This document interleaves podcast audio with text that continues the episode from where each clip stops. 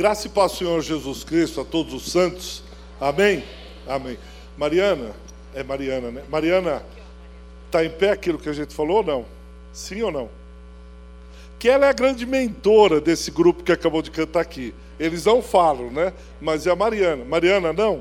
Nós tínhamos combinado uma coisa, mas fica à vontade então, tá? É que eu tinha pedido para ela, para ela orar por mim antes de eu pregar. Mas acho que ela não está muito à vontade, vamos respeitar então a Mariana para ficar tranquila.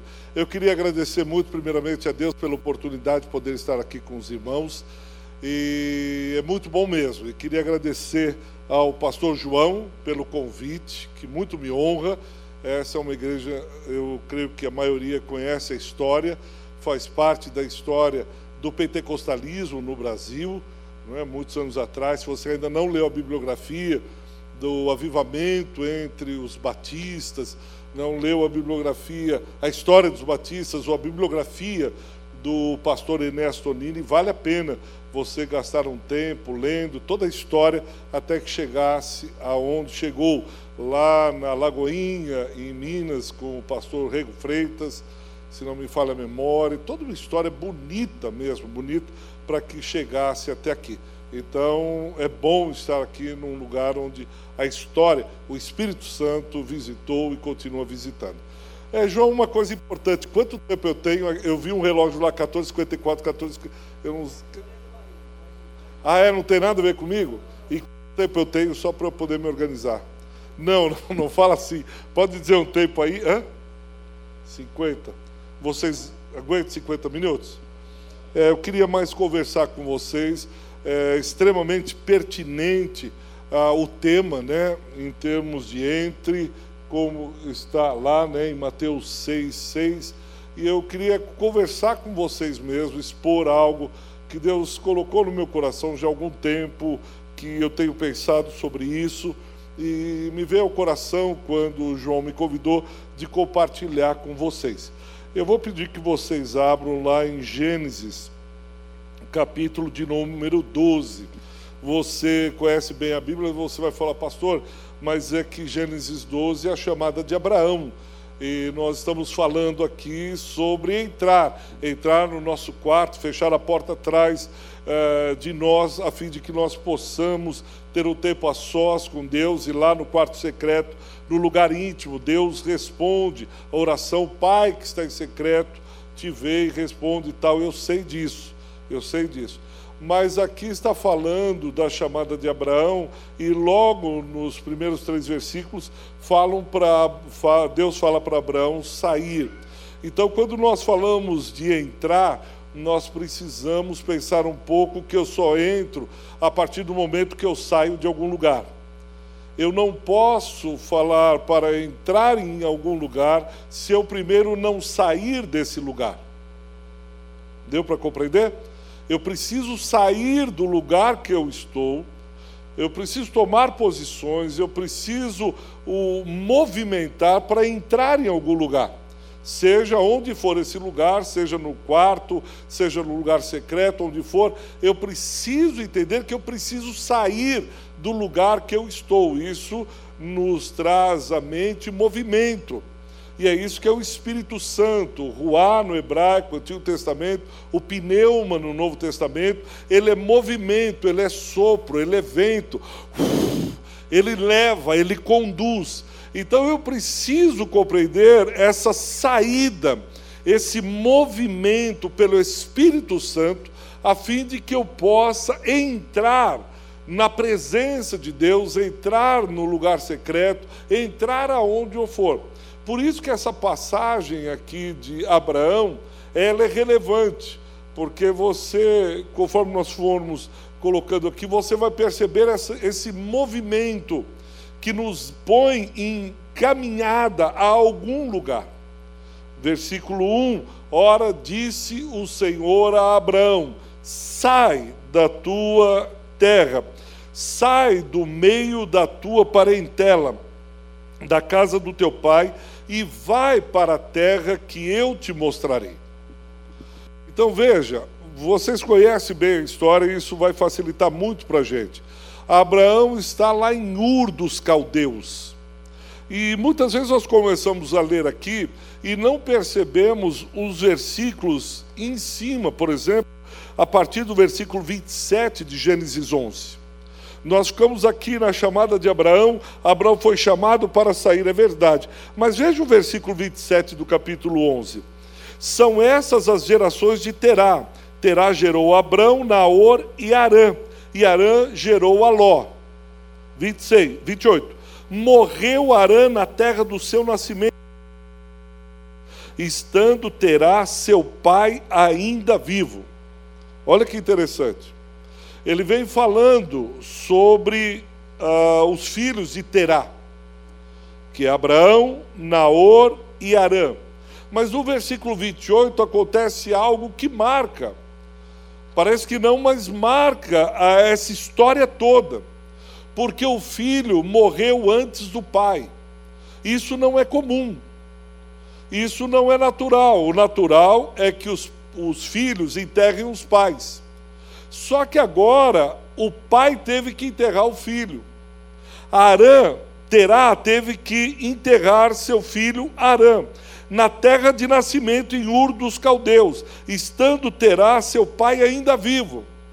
Ele frisa isso. Aconteceu alguma coisa na vida do pai de Abraão, de Terá, e que marcou a vida de Terá e que marcou a vida de Abraão. 29. Abraão e Naor tomaram para si mulheres, Milca, etc. 30. Sara era estéreo, não tinha filhos. 31. Tomou Terá Abraão, seu filho, e Aló, filho de Arã, filho de seu filho, a Sarai, sua nora, mulher de seu filho Abrão, e saiu com eles de Ur dos Caldeus para ir à terra de onde? Para onde ele está? Ele... Vamos lá, a família, ele vai para onde? Bom, mas quem é que recebe o chamado para ir para Canaã? É Abraão. Mas parece que o seu pai também foi chamado. Parece que o seu pai também saiu resoluto para ir, sair de Ur dos Caldeus para entrar na terra da promessa, em Canaã. Mas o que acontece? Eles foram até onde? Veja aí no versículo de número 31, eles foram até onde? Foram até Arã, mas quem que é Arã? Arã é filho de Terá, o que morreu. Arã foi o filho de Terá que morreu. Terá saiu com a sua família para ir a Canaã, mas ele parou aonde? Em Arã, onde ficaram. O que eu estou dizendo é que Terá saiu para ir a Canaã e parou no meio do caminho. Arã fica entre Ur e Canaã. E ele para exatamente na cidade que traz à memória o nome do seu filho. Ele para no meio do caminho, no lugar onde o nome daquela cidade traz à memória de Terá a catástrofe, a tragédia, aquilo que ele não esperava. E isso faz com que ele fique no meio do caminho, ele não consegue chegar até Canaã, até a terra em que ele tentou em seu coração ir e que alguns teólogos dizem que ele foi chamado para ir para Canaã. Mas ele para no meio do caminho. Por isso que sair de um lugar é ir e entrar em outro lugar, mas entrar, não parar no meio do caminho. O problema que eu estou querendo dizer aqui é que de alguma maneira nós paramos no meio do caminho. Muitas vezes nossa jornada é uma jornada que nos faz parar na metade. Nós vamos com muito ímpeto, com muito desejo, então eu vou, etc. Mas por algum motivo, por alguma razão, por alguma tragédia, por algo inesperado, nós somos construtores de obras inacabadas. Nós tentamos, começamos, mas por alguma razão paramos na metade. Não cumprimos o objetivo. Quer ver um exemplo? Talvez tenha alguém aqui que começou, viu um louvor como esse, abençoado, e diz: ah, amanhã mesmo, não, vou esperar segunda-feira, aliás, para começar a entrar numa escola de música e aprender violão. Não, eu não vou esperar, hoje mesmo eu vou ver se um desses músicos vão me dar aula, eu vou. Não, eu vou passar numa banquinha e vou comprar um. Para hoje de madrugada, ele pega, fica a madrugada inteira, começa a doer a, a ponta dos dedos. Não dura um mês. O, o, tocar violão para ser um, um, músico na igreja e abençoar tal. O, ele para em Arã. Eu não tenho autoridade para falar o que eu vou falar, mas eu vou arriscar. Começar a fazer regime. Eita! Talamanaias. É, aí, aí você diz: não, agora esse ano 2023 eu começo. 2023 ninguém me segura. Escuta aqui, Satanás. Vai ser a última vez que eu vou ficar gordinho com barriga. Agora vai ser tanquinho o meu objetivo. Eu vou entrar numa academia tal. Você um plano de três meses, um ano. Não dá 15 dias. Não, eu não vou comer mais doce, nunca mais, e ainda fala em terceira pessoa para dar um. Tu nunca mais entrarás na minha boca, ó doce. Chocolate, arreda-te. Você quer dar um tom espiritual, né? Arreda-te. Nunca mais se mencionará teu nome aqui na minha casa. Não dá uma semana, vem aquele chocolate que você ganhou, diz: Não, Satanás, Dessa vez não. Que é, chega à noite, aquele gordinho safado no meio da noite vai, pega o chocolate e come. Em outras palavras, nós começamos como terá. É claro que terá é muito mais sério do que uma barra de chocolates, mas a gente começa, a gente intenta ir. Mas o problema é que coisas acontecem e a gente não consegue entrar. E aí, no capítulo 12, vem a história de Abraão. Deus intervém na vida dele, entra na história de Abraão e diz: sai da tua terra, sai do meio da tua parentela, sai da tua casa e vai para a terra que eu te mostrarei. Parece simples isso, mas Deus está pedindo algo muito sério a Abraão, porque nesse momento aqui, você tem tribos. Quando você fala em deixar a sua tribo, quando você fala, Abraão, sai da, da tua parentela, quer dizer, sai daquele ambiente seguro. Sai daquele ambiente, porque quando você tem esse contexto tribal, você tem proteção no meio dos seus. Não é como hoje você tem uma oferta de emprego, você diz: olha, mãe, pai, vem aqui, ou irmão, seja quem for, pastor, vem cá, eu estou saindo, eu estou indo para Minas, que eu vou assumir um cargo de gerência, de diretoria, etc. E você. Não. Quando fala para Abraão sair da casa dele, é dizer: sai sem garantias, sai para arriscar, sai para não saber o que vai acontecer. Porque quando uma outra tribo, ou mesmo peregrinos, vinham é, roubar, saquear, você estava dentro da sua parentela que formava uma tribo e isso te dava proteção. Então Deus está falando para Abraão, diz: você vai sair desse lugar, desse espaço de proteção, e vai para um lugar que eu te mostrarei. Não era só proteção, mas era subsistência. Porque você trocava, o seu clã ou a sua tribo trocava, comercializava com outros clãs, com outras tribos. Então, sair do seu clã naquela altura era um risco, porque você não sabia o que você ia comer. Você não sabia se você iria sobreviver. Ainda mais você sair você e a tua esposa sai você e a sua esposa, e você não tem nenhuma rede de proteção, nenhuma rede de subsistência. Eu preciso sair daqui a crer, ter fé, que Deus está comigo, que Deus vai me proteger, que eu vou viver um, uma maneira sobrenatural para entrar em Canaã, para peregrinar, para ir ao propósito de Deus. Eu tenho que sair e arriscar. E nós temos uma, uma outra dificuldade aqui. Não é só sair do seu clã, da sua tribo, da rede de proteção, daquilo que você sente seguro. E a gente sente seguro quando a gente tem um espaço. Eu não sei quantos são aqui dessa igreja, mas é costume ou acontece de você, quando vai para a sua igreja, você já tem mais ou menos que o seu lugar, né? Você já tem o seu lugarzinho que você sente. Ah, eu gosto desse lugar aqui no cantinho, ainda não fica o ar-condicionado, ou o som não é alto aqui, ou por qualquer motivo, e aí senta a Mariazinha, o Joãozinho, o Pedrinho, a gente está sempre lá, a gente sempre... E é, é capaz até mesmo, se você chegar um domingo atrasado tiver alguém lá, você diz, o que, que esse irmão sentou no meu lugar? Você diz, como? É, não, eu sempre sento aqui, todo domingo. Você imagina sair desse lugar, ir para um lugar que ninguém te conhece, ninguém sabe o teu nome. É um nordestino que vinha para São Paulo.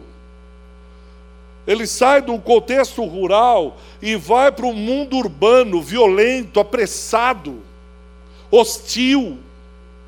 E ele não conhece, lá tem a maninha, tem o painho, tem o irmão, tem o Zé do boteco, tem a Dona Maria que faz rapadura, tem aquele que faz a tapioca, etc., outro que arranca a mandioca. E aí ele chega em São Paulo e ele vê um mundo de pedra. Violento, hostil, ruim.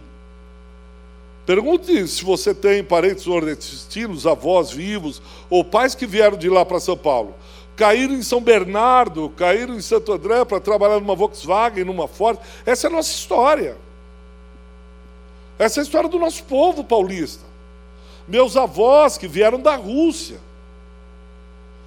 vieram com roupas de lã grossas e largaram eles no Paraná numa fazenda. E minha avó dizia: eu precisava, à noite, nós ficávamos tirando carrapicho branco, imagina, eu sou branco, minha avó era transparente. E aí você pegava, ela vem lá do, do, da Rússia, aquele frio num navio. A ponto da minha avó contar que o, o navio parou na África. E aí os patrícios, etc., abriram. Quando abriram, eles viram pretos, africanos. Eles ficaram com medo, fecharam, porque nunca tinham visto, se agarraram um no outro, não sabiam o que era. Você imagina isso na década de 20, 30, pós-revolução russa. E aí, é, eu estou tentando trazer vocês a dimensão do que é sair do lugar. Por isso que terá, a gente tem que ter misericórdia, porque ele não foi para Canaã, ele parou no meio.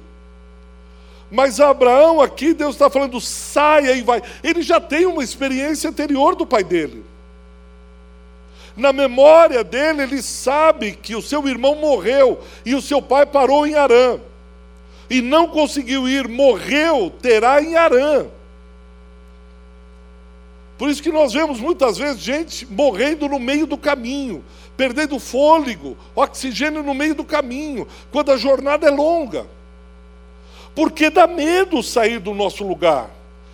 Porque dá proteção o meu lugarzinho.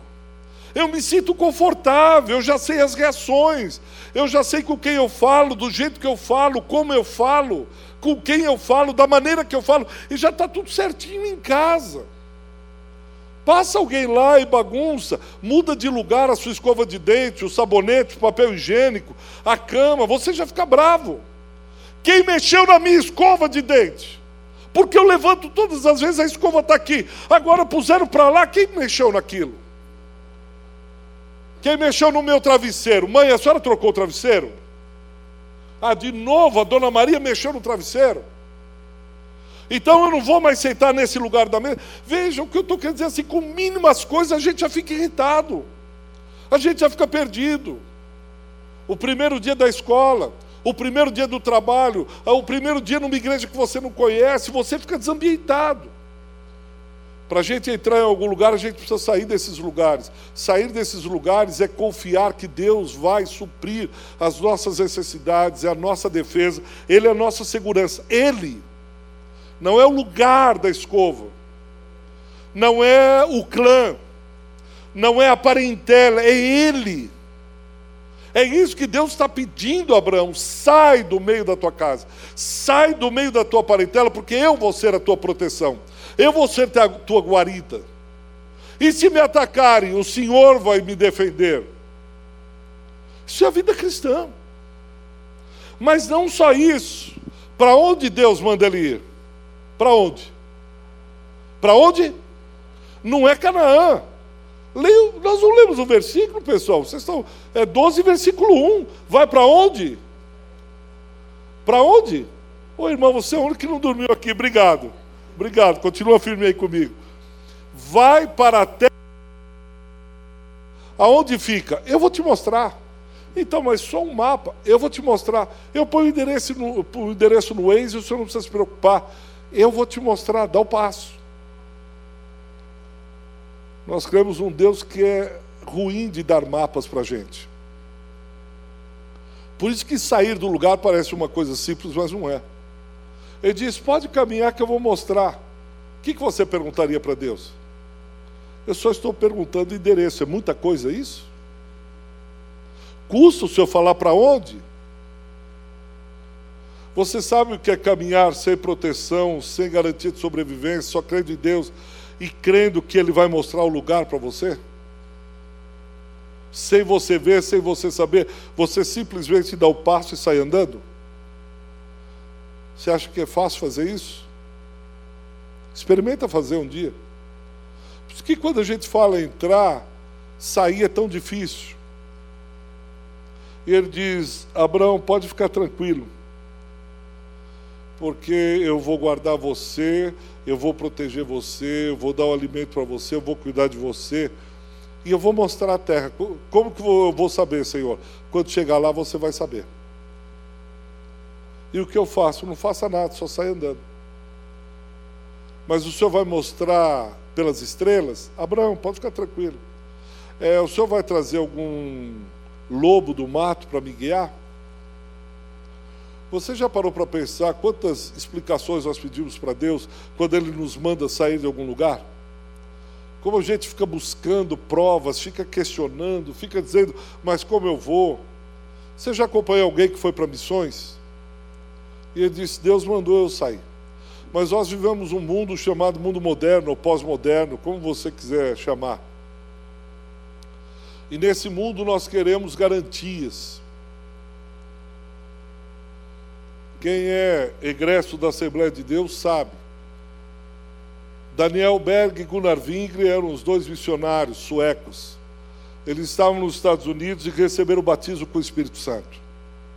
E no meio de um culto eles recebem uma profecia e diz: "Vocês vão para o Pará". Eles são suecos imigrantes nos Estados Unidos. O que eles têm é uma profecia que fala que eles vão para um lugar chamado Pará. Primeira coisa que eles fazem é sair de lá e correr para uma biblioteca para tentar entender onde fica Pará. Nunca tinha ouvido falar. Você sabe o que é, significa vir para o Pará em 1911? Eu fui missionário um tempo em Belém do Pará e depois no Amazonas.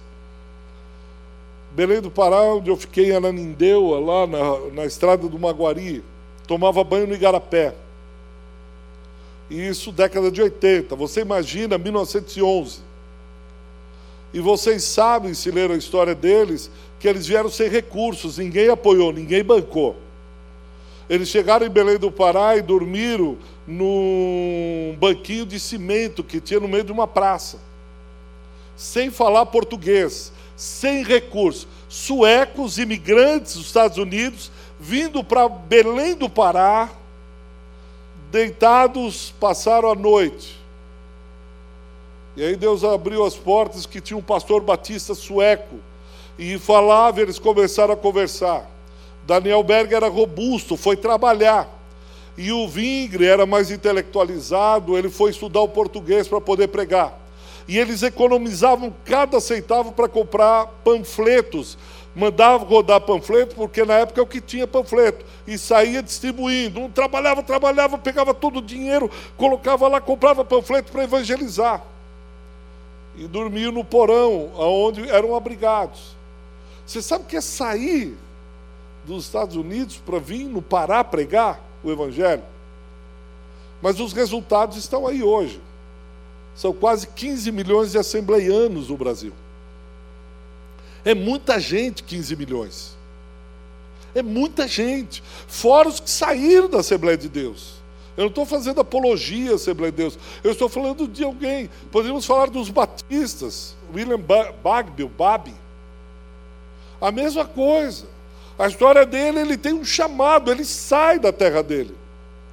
E vem para cá e vem milagrosamente ou miraculosamente uma carta, onde ele começa a ler e vem recursos, e ele começa a obra aqui. Poderíamos falar dos presbiterianos, Ashbel Simon, Ashbel Green Simonton. Ele sai dos Estados Unidos, não vem para cá. Vamos ficar falando. O evangelho chegou até aqui porque teve gente que saiu do seu lugar e entrou no centro da vontade de Deus, no lugar mais seguro dessa terra, como diz o livro. O problema é que nós queremos garantias. O problema é que nós queremos estabilidade. O problema é que nós queremos estar num lugar seguro. O problema é que eu quero saber o que vai acontecer daqui 10 anos, 20, 30 ou 40 anos. Eu não quero ver, ver a instabilidade de sair de lugares, caminhar pela fé crendo que Deus vai me proteger, crendo que Deus vai me guiar, crendo que Deus vai fazer o que Ele tem que fazer. Isso, para nossa cabeça moderna, é horroroso. Eu quero saber o que essa igreja me dará de garantias. Eu quero saber o projeto que você me propõe. Eu quero saber se eu entrar nessa empresa, como que eu posso chegar à diretoria. Eu quero saber que eu vou cursar uma faculdade que vai me trazer garantias. É o filho que chega para o pai e diz: Pai, ele diz: Olha, investi em você, o que, que você vai prestar agora, filho? Eu vou prestar filosofia. O quê? É, ou filosofia ou pedagogia. Onde eu errei com a tua educação? Por quê, pai? O que, que você vai ser? Eu vou ser professor. Filho, Deus, onde eu pequei? Ó oh, pai, por que me castigas assim? Filho, você vai ser um filósofo. Porque quando o pai pensa em alguma coisa, está assim, vai ser médico, engenheiro, eu sinto, São filho, que você vai dar um excelente médico. Pai, olha, o, o, ai, até me arrepiou, você tem que ser engenheiro, filho, advogado. Tem que entrar numa grande empresa. Por que, que o pai está pensando assim?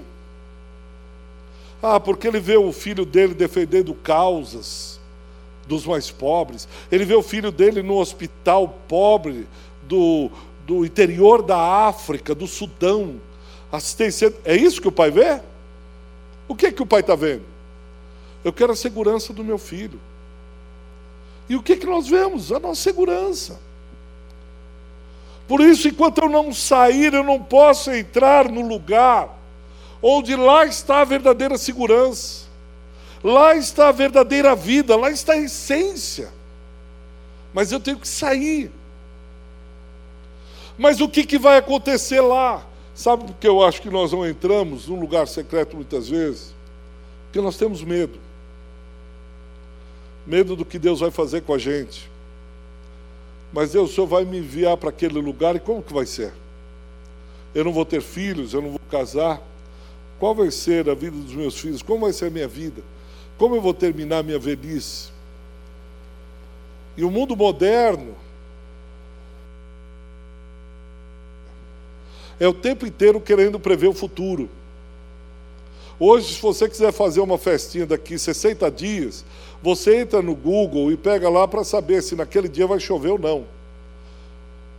Por que, que eu fico antecipando? Porque a ciência moderna tenta antecipar o futuro a fim de que ela possa ter o controle.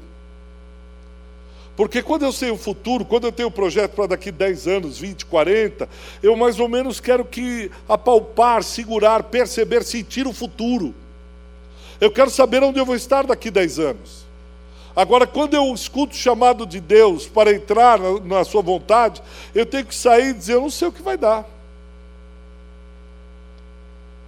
É o seminarista que propõe para a moça que é noiva, ele diz: Vamos casar, porque eu quero ser pastor. Quer ser o que mesmo? Pastor. E o que, que você vai ser? Pastor. Sério? Really? Ele fala inglês para dar um. Really? É. É, você pode. E do que, que nós vamos viver? Deus proverá. Fala em hebraico Jeová Jireh, porque eu aprendi hebraico lá no seminário, Jeová Jireh. É, Deus proverá. Tradução, lê embaixo. Deus proverá. Você, moça, como que você olha para esse cara? Exatamente. É isso aí. Porque o que, que ele está propondo para você? Uma caminhada de fé. Eu não estou falando de responsabilidade. O cara que está fugindo das coisas. Não, estou falando de gente séria. Como é que você olha para esse rapaz? Como os pais olham para ele? Como os irmãos morávios, ou moravianos, liderados pelo conde Van Zinzendorf, o maior movimento missionário da história da igreja. Eles oraram por 100 anos ininterruptamente por missões ao redor do mundo. E conta-se que um grupo deles, médicos, engenheiros, os melhores, um grupo intelectualizado, eles souberam que numa ilha haviam escravos, havia um senhor inglês que tinha escravizado esse pessoal e eles faziam com que eles trabalhassem é, no sistema escravagista. E esses intelectuais, médicos, engenheiros souberam que esses homens iam morrer sem conhecer a Cristo. E eles deixaram tudo, abandonaram. Entraram no barco para serem entregues como escravos, a fim de estar ao lado de escravos, para que eles pudessem pregar o Evangelho, para que aqueles, aquelas pessoas não morressem sem ouvir a palavra das boas novas de salvação. E conta que quando eles foram, a mãe de um gritou o nome dele. Outras mães chorando e pedindo para aqueles jovens não irem, porque eles sabiam que se fossem, não voltariam. Se eles entrassem, eles não voltariam. E aí alguém grita: Fulano, você vai morrer. E escuta uma voz lá do barco: Eu já morri. Eu já morri. Só quem morreu é que pode entrar. Nesse lugar de segurança que vai para um lugar onde você vai morrer e diz: Como assim eu vou morrer? Não entendi. Repete para mim. John Wesley, hoje eu estou contando muita experiência, não sei porquê. Mas John Wesley foi assim. Ele vai pregar nos Estados Unidos e quando ele está voltando, aliás, ele indo para os Estados Unidos, saindo da Inglaterra. E quando lá no meio do, da viagem o barco está para ir a pique, ele sai correndo, todo mundo gritando. Quando ele chega lá no alto, no converse, tem um grupo de jovens moravianos orando e cantando e louvando a Deus. Ele toma impacto, ele é pastor, ele diz: O navio está afundando, o navio. E os jovens dizem que calmamente olham para ele, ele relata isso depois. Olham para ele e diz: O senhor já aceitou Jesus Cristo como seu Senhor e Salvador? Aí que Wesley entra em crise. Diz: Como? Ele diz: Nós já morremos com Cristo, Deus está no controle. E ele, como pastor, ele entra em crise. Ele vai, prega nos Estados Unidos e volta para a Inglaterra, onde ele vai ter a experiência do coração aquecido. Porque diz: Como aqueles jovens têm aquela fé, têm aquela segurança, aquela certeza? Porque eles entraram no lugar onde Jesus Cristo abriu um novo e vivo caminho, onde o Santo dos Santos habita em sua plenitude, em glória. Então ele entra naquele lugar. E aí ele tem experiência do coração aquecido que diz que ondas de amor batiam no seu peito. E de lá um dos maiores movimentos avivalistas do século XVIII e XIX. Os três grandes avivamentos. Sai da tua terra, sai do meio da tua parentela e vai para a terra que eu te mostrarei. De ti farei uma grande nação e te abençoarei. Versículo 2. E te engrandecerei o nome. E olha, uma última, se tu uma bênção. Você vai entrar lá porque o propósito é que você seja bênção para todas as nações. Eu abençoarei os que te abençoarem, amaldiçoarei os que te amaldiçoarem, de ti farei uma grande nação, uma grande família da terra. Todas as famílias serão benditas através dessa tua saída. Então, quando ele nos chama para entrar em lugares, primeiro nós temos que entender que temos que sair desses lugares para chegarmos em lugares onde nós seremos bênçãos, onde seremos, seremos frutíferos, operosos, Deus fará maravilhas. Por que, que nós não estamos fazendo maravilhas? Porque nós estamos buscando segurança em outro lugar. Nós não saímos, se não saímos, não podemos entrar.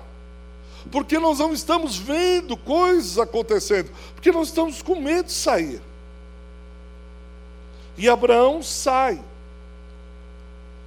Mas o versículo 4 percebe: alguém vai com ele. Quem vai com ele? Quem é? Seu sobrinho, filho de Arã, chamado Ló. Deus diz: quem sai? Você e Sara. Lembra que eu falei do medo de sair? Ele disse: pelo menos nós estamos em dois. Pelo menos aqui, eu, Sara e Ló, dois homens, qualquer coisa, um vira de costas para o outro, sei lá, eu tenho alguém para falar conversa de homem. Pelo menos na hora do, de ir no banheiro eu não vou sozinho. Ele leva, mas Deus não, não era para levar Ló.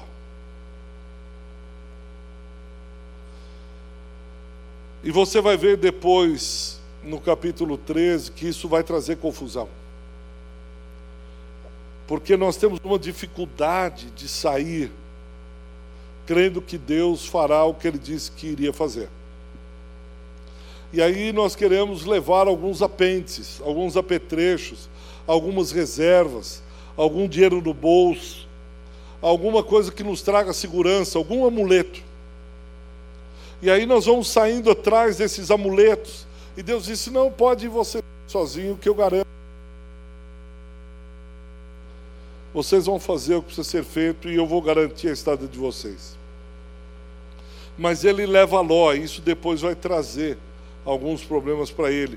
E eu creio que ele poderia, se você encontrasse Abraão, disse, Abraão, por que, que você levou Ló? Ele diz, cara, senta aqui que eu vou te contar. Ló era meu sobrinho, ele era órfão.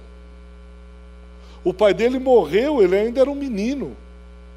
Você acha que eu vou deixar meu sobrinho sozinho? Eu não sei onde ele ia ficar. O que eu quero dizer assim, ele teria boas desculpas, que você até talvez choraria e disse, pô, Abraão, sabe que eu nem pensei nisso, cara? Pô, obrigado por você, oh, desculpe, eu te julguei mal, ó. Eu estava lendo a Bíblia, até falei, ó, por que esse cara foi levar o Ló? Cara, agora ouvindo a tua história, desculpa que eu sou um coração duro, eu já ajuizei, eu já, ó, perdão aí, mano, tá aqui, posso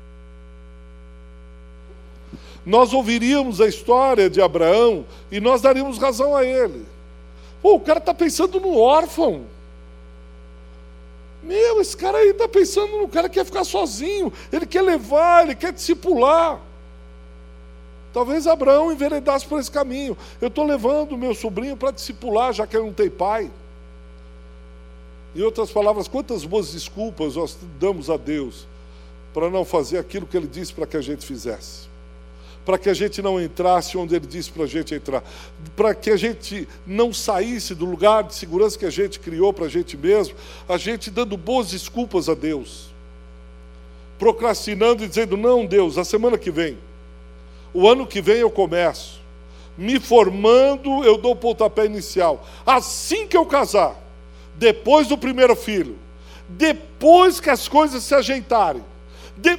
e Deus ficou olhando e disse: para mim você quer falar isso? Cara, você quer. Cara, eu sou teu pai, eu te conheço, eu te formei no ventre da tua mãe. Você está querendo miguelar comigo? E a gente faz isso. A gente tem boas desculpas para levar Ló. E os irmãos pastores até choram quando a gente conta. Seis, atravessou Abraão a terra de Siquém até o carvalho de Moré.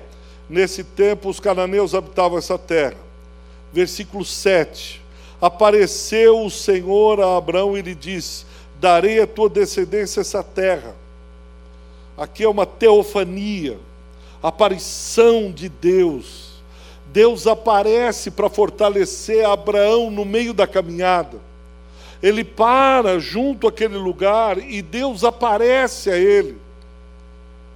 Meus irmãos, Deus envia seus profetas, Deus envia os seus anjos, Deus envia os seus filhos, Deus envia mula, Deus envia raio, Deus envia quem for para que nós possamos ter essa absoluta convicção e certeza que Ele está comigo. Por isso nós não precisamos ter medo.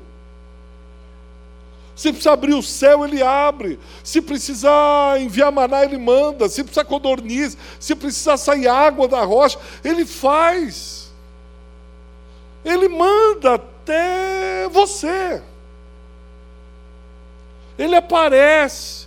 E qual é a primeira coisa que Abraão faz no versículo 7? Assim que ele tem essa manifestação de Deus, o que que ele faz? Edifica o quê? Um altar. O altar é lugar aonde o Senhor aparece. Você lê o versículo, diz o versículo 7: Apareceu o Senhor Abraão. E ali, naquele lugar, Abraão edificou um altar ao Senhor que lhe aparecera porque ele saiu, ele entrou numa outra dimensão, num outro lugar, que o Senhor aparece a ele. Qual foi a última vez que Deus apareceu a você? Seja numa leitura bíblica, seja numa pregação, seja no meio de um louvor.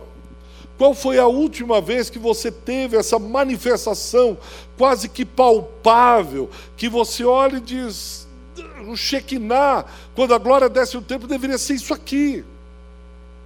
E é num lugar que parece que só Abraão vê.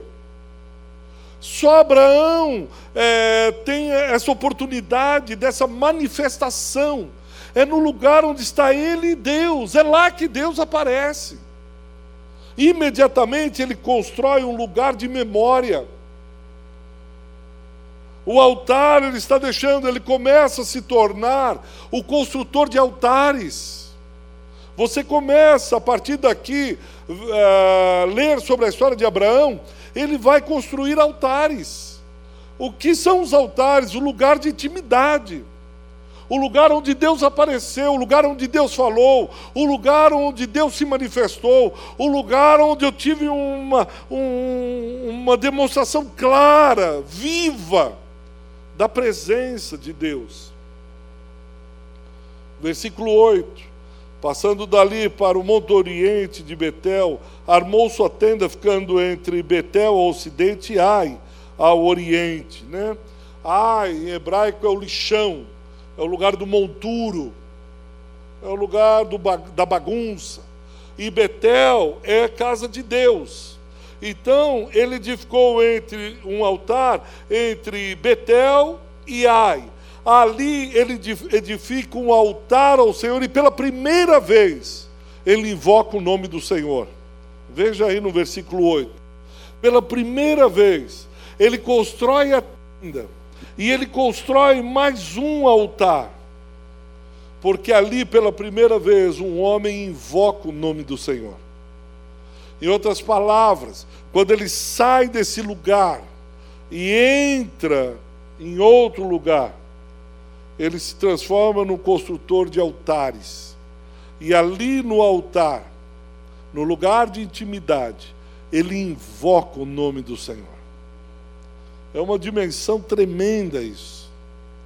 De um homem poder invocar o ser todo-poderoso, Criador. No Éden, Deus saía para passear com Adão e Eva. Noé, Deus aparece e fala com Noé.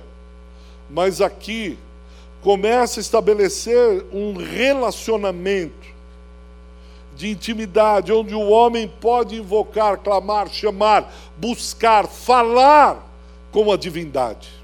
É uma outra dimensão. É a dimensão de altar. Noé constrói um altar mas é o livramento por tudo aquilo que Deus fez, é gratidão, Ele desceu, está sendo estabelecida uma nova humanidade. Aqui, Ele não só constrói o altar, mas Ele invoca o Deus que o chamou. É o homem falando com Ele e Ele respondendo. Mas lembra das tragédias que eu falei de Terá? Que seu filho Arã morreu, olha o que acontece no versículo 9. Depois seguiu Abrão dali, indo sempre para o Negueb. Ele está resoluto para ir para Canaã. Havia o que? No versículo 10. Você está com a Bíblia aberta? O que, que tem no versículo 10? Fome. Por que, que havia fome? Eu não faço a menor ideia e a Bíblia não fala. Você já passou fome alguma vez? Você já passou é um negócio tremendo isso, é um negócio terrível. Você não ter o que comer é muito difícil. Ele está peregrinando, Deus falou que ia cuidar dele, Deus falou que ia, ia viver na dependência, que Deus ia proteger, tudo aquilo legal. Aí vem um negócio repentino, havia fome naquela. Como assim? Eu fico imaginando as possibilidades do que Abraão poderia ter falado para Deus. Oh Deus, mas justo agora? Não sei se você já se pegou falando assim com Deus, aconteceu uma coisa, você tinha um namoro, aí o namoro acabou, ah, alguma catástrofe aconteceu. E você olha para o céu e diz: Na minha vez vai acontecer isso? Olha, o fulano foi, não deu. Eu disse que ia, planejei, sonhei com a viagem, sonhei com o acampamento, sonhei com aquilo, aquilo outro, sonhei com essa cama, quando cheguei na loja, sonhei com esse e acabou. E você diz, por quê? E você vai perceber que na maioria das vezes Deus não responde o porquê. Nós vamos ter que caminhar pela fé. Nossa peregrinação para entrar na terra que Deus nos deu, no lugar de intimidade, nós vamos perguntar o porquê e Deus não vai responder, simplesmente tinha fome. Se foi uma má gestão de Faraó, se foi exploração, se ele matou os funcionários, se aconteceu geada.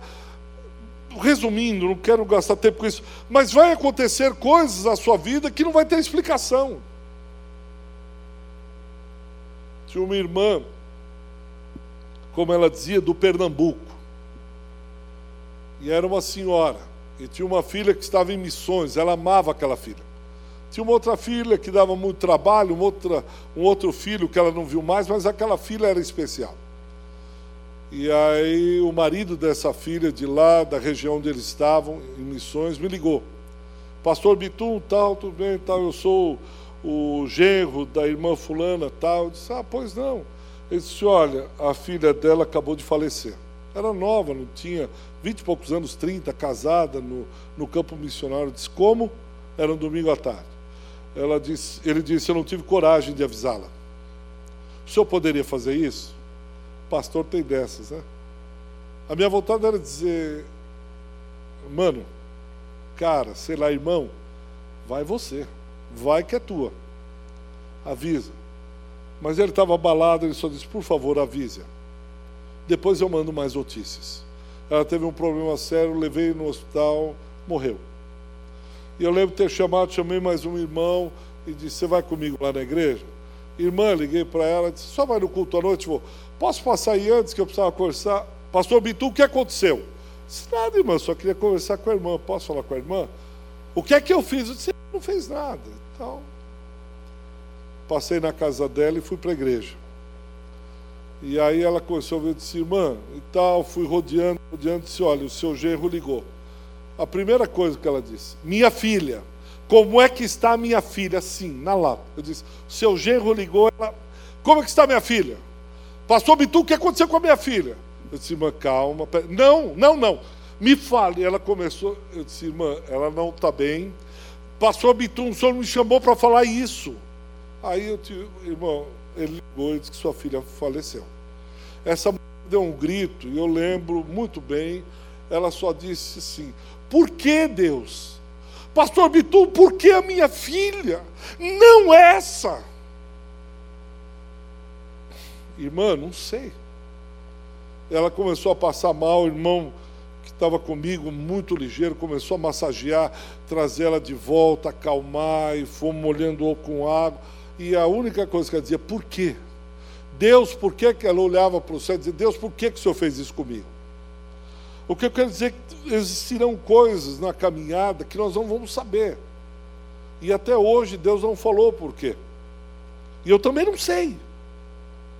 Mas Abraão aqui, quando tem a fome na terra, lá no versículo 10 e no versículo 11, quando se aproxima, na, na, no versículo 10 ainda, ele toma uma solução. Qual que é a solução dele?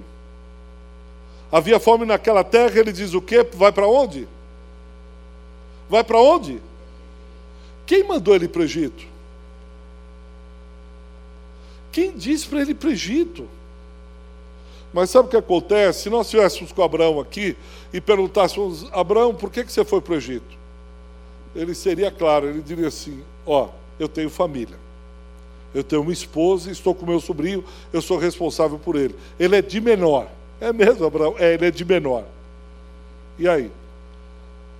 Tem fome na terra, o lugar que tem emprego é Egito. Racionalmente, ele tomou a decisão certíssima. O único lugar que tem emprego hoje, porque aqui é deserto. No meio do deserto só tem um lugar que eu posso arrumar um emprego, porque eu sou um homem de caráter. Eu tenho vergonha na cara. E eu vou trabalhar para sustentar minha mulher. Eu tirei essa mulher da casa do meu sogro e eu vou sustentar. E mais uma vez a gente choraria com Abraão e disse: Rapaz, eu achei que você era o pai da fé, mas você tem muito caráter, mano. Cara, você tem que ser pastor. Você pode pregar lá na minha igreja? Cara, você é o Abraão mesmo, você é o cara. Ele disse: Por isso que eu vou lá trabalhar. Vou lá tirar o sustento para honrar o, a minha mulher e dar o sustento. O que eu quero dizer é que às vezes nós tomamos decisões racionais absolutamente certas, honradas, mas Deus nunca disse para a gente entrar lá. E a gente sai, mas entra em lugar errado. Abraão, eu disse que eu iria te sustentar, e eu vou honrar minha palavra. Você não precisa ir buscar alimento no Egito. Eu já tenho alguns anos no Evangelho para ver muita gente indo buscar alimento no Egito.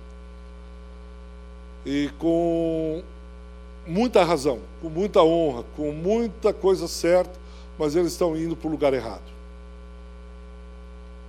Em nome de Deus, eles tomam ações que parecem boas ações.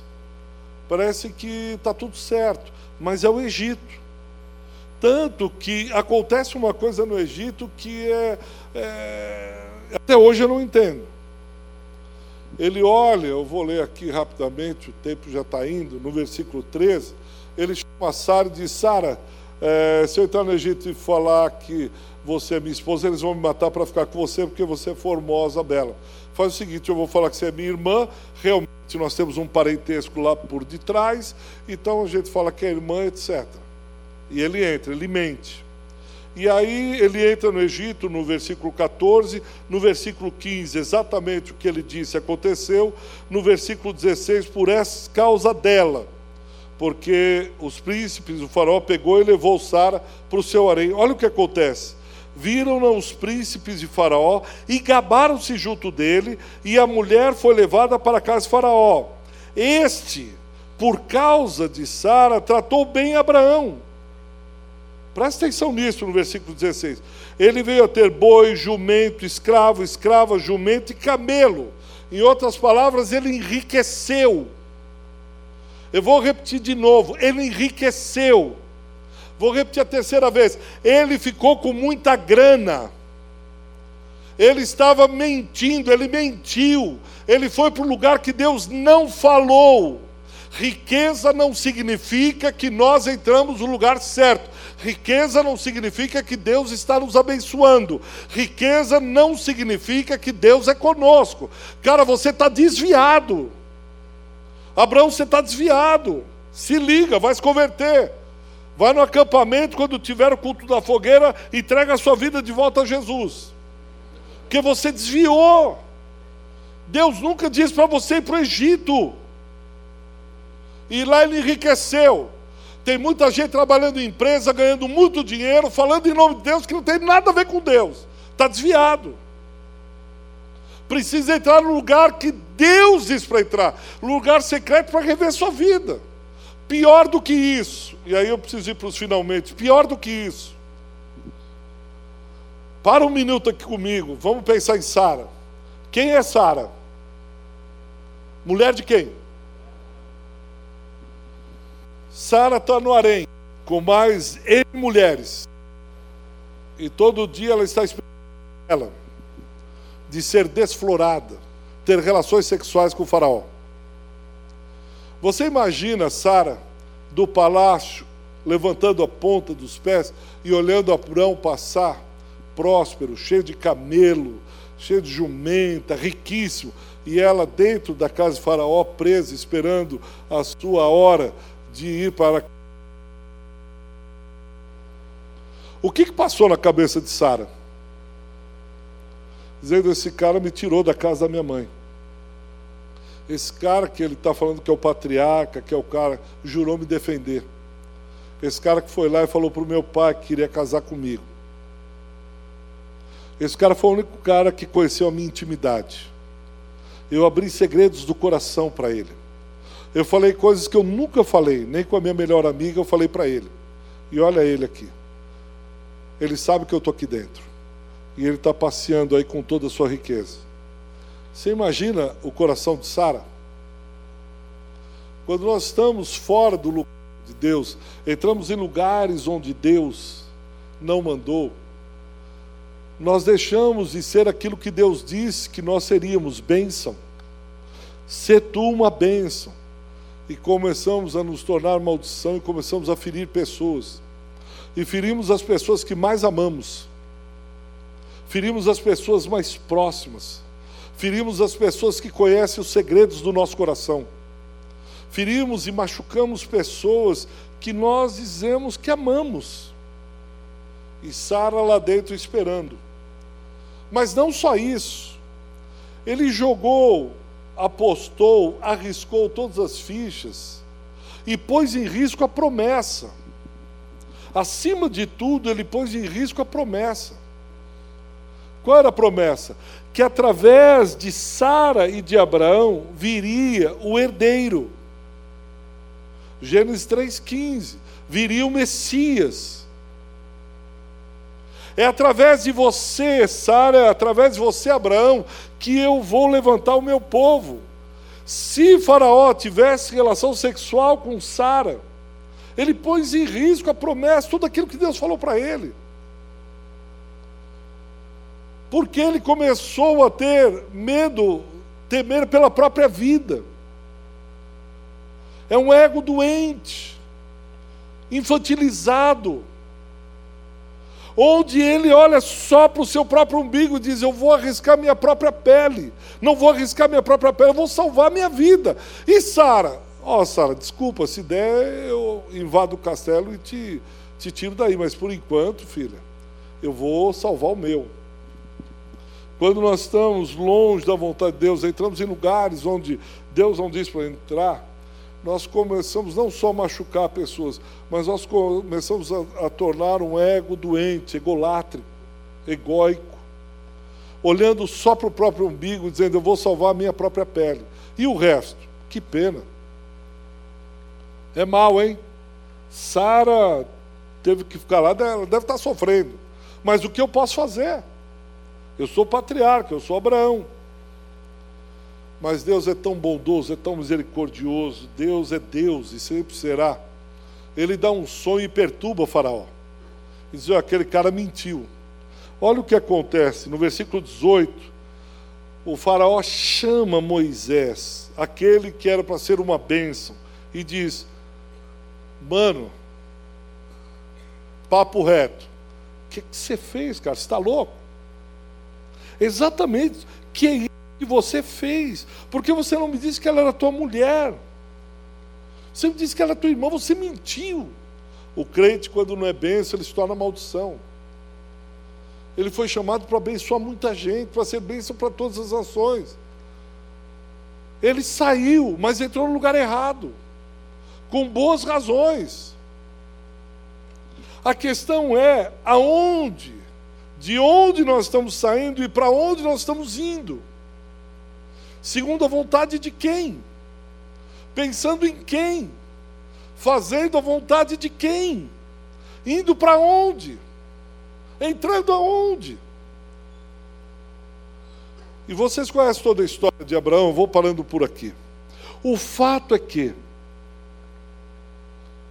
nós teremos dificuldade em sair para entrar teremos medo, teremos insegurança. A única coisa que pode nos salvaguardar é a confiança nele. E todas as vezes que nós temermos, todas as vezes que nós é, viermos com a nossa razão, pondo o projeto que o Egito é o melhor, nós precisamos voltar ao altar.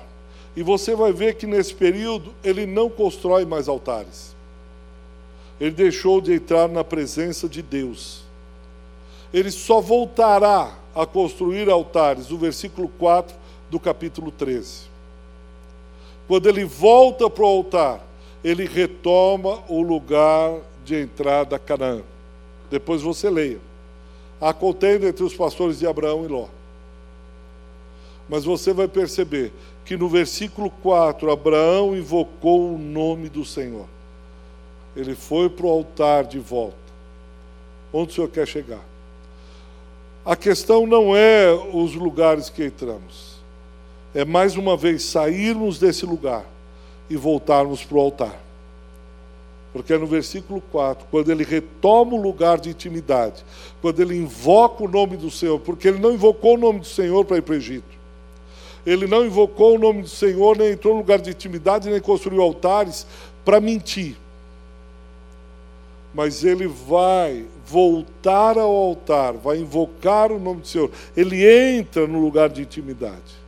E aí ele retoma a sua caminhada. Não importa o lugar onde você caiu. Não importa quantas vezes você caiu. O que importa é que é um Deus que a sua dessa consegue chegar até esse lugar e te tirar de lá. Ele consegue trazer, o que importa na caminhada cristã é esse desejo de ir para o altar e retomar a caminhada. E voltar a esse chamado. E voltar ao lugar que Deus disse para que você entrasse, fosse e chegasse. É levantar de volta é voltar, é ir para o altar. De lá ele acerta a bússola. De lá ele põe o endereço no Waze. De lá do altar é que vem o vetor que nos levará. A seta, que diz, é por aqui.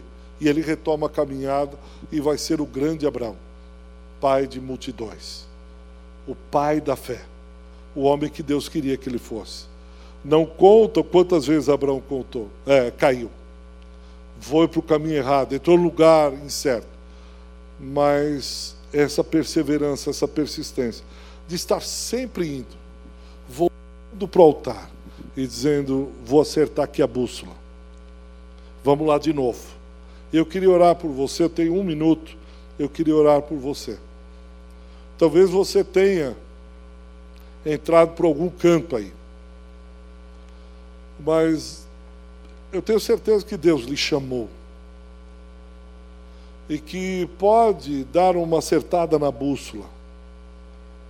Pode de novo entrar lá no altar e invocar o nome do Senhor, que Ele responde. Ele não vai te chutar a boca, não vai te dar um tapa na cabeça, vai falar: seu vagabundo, filho bastardo, sai daqui, sua inútil. Não, esse não é o Deus da Bíblia. Ele não vai pôr um contorno na tua cabeça, amassando o teu pescoço e dizer, tá vendo, você precisa aprender. Lucas 15 é a parábola do filho pródigo, o filho desvia e tal, mas o que ele encontra é um pai de braços abertos dizendo, ah, vamos celebrar porque o meu filho estava morto e ele viveu. Ele foi embora, mas ele voltou. Isso que é importante. Se eu puder abaixar sua cabeça, fechar os seus olhos, eu quero orar por você Talvez nós tenhamos pastores aqui, missionários, gente que foi chamada. Como que eu sei que eu fui chamado? Se você foi chamado, você sabe. Talvez para um ministério específico. Deus chamou. Como que eu sei? Você sabe. Porque a Bíblia é muito clara dizendo que a ovelha ouve a voz do pastor. Ela não ouve a voz do ladrão e do salteador. Mas quando o pastor fala, ela ouve, ela reconhece e obedece. Então talvez tenham pessoas aqui que algumas tragédias aconteceram na sua vida. E te tiraram do altar e te colocaram num lugar de proteção, onde você olhou e disse: ninguém mais vai me machucar, ninguém mais vai me magoar. Ah, ou você está como Sara, dizendo: aquele cara saiu bem, eu me saí mal. Deus está falando: volta, filha. Eu continuo de braços abertos. Para a gente acertar a bússola de novo, acertar a caminhada, esquecendo-me das coisas que para trás ficam eu rumo para o alvo. Eu rumo. Eu pedi para você se identificar, levantar a mão, vir no altar, porque o altar está aí dentro de você, você é o altar. Você é o lugar onde Deus resolveu fazer morada. Você é o lugar onde Deus decidiu habitar. Você é o templo do Espírito Santo. Você é casa de Deus, você é morada do Altíssimo. Pai, eu peço por essa irmã. Peço por esse irmão. São irmãos amados, queridos, dos que o Senhor deu a própria vida por cada um deles. Tão queridos que o Senhor se esvaziou, como João disse. Se tornou semelhante aos homens. Deixou toda a sua glória por causa dele, por causa dela. Por causa do teu profundo amor. E o Senhor amou tanto que os chamou. E talvez parou, alguns pararam em Arã outros estão no Egito, outros estão em qualquer lugar, numa empresa, numa escola, numa igreja, onde for. Mas hoje o Senhor está chamando alguns para a retomada, para continuarem ao lugar que eles devem entrar. Talvez entraram em lugares que não eram para entrar, mas isso não importa. O que importa é que o Senhor está chamando de volta para retomar a caminhada acertar a bússola, rever o plano de navegação novamente, a rota correta. É por esses que eu intercedo. E peço que o Senhor continue dando força, animando, encorajando o teu povo. Que nós não vemos atirar em nenhum momento os olhos do autor e consumador da nossa fé olharmos para a cruz, tomarmos a nossa cruz e seguirmos. Nos ajuda, Senhor. Quem sabe um dia desses, alguns aqui sejam lembrados, como Abraão é lembrado, o pai da fé, o patriarca, o chamado, o homem que andou com Deus. Que assim aconteça em nosso meio. Em nome de Jesus, o nosso Cristo. Amém. Amém.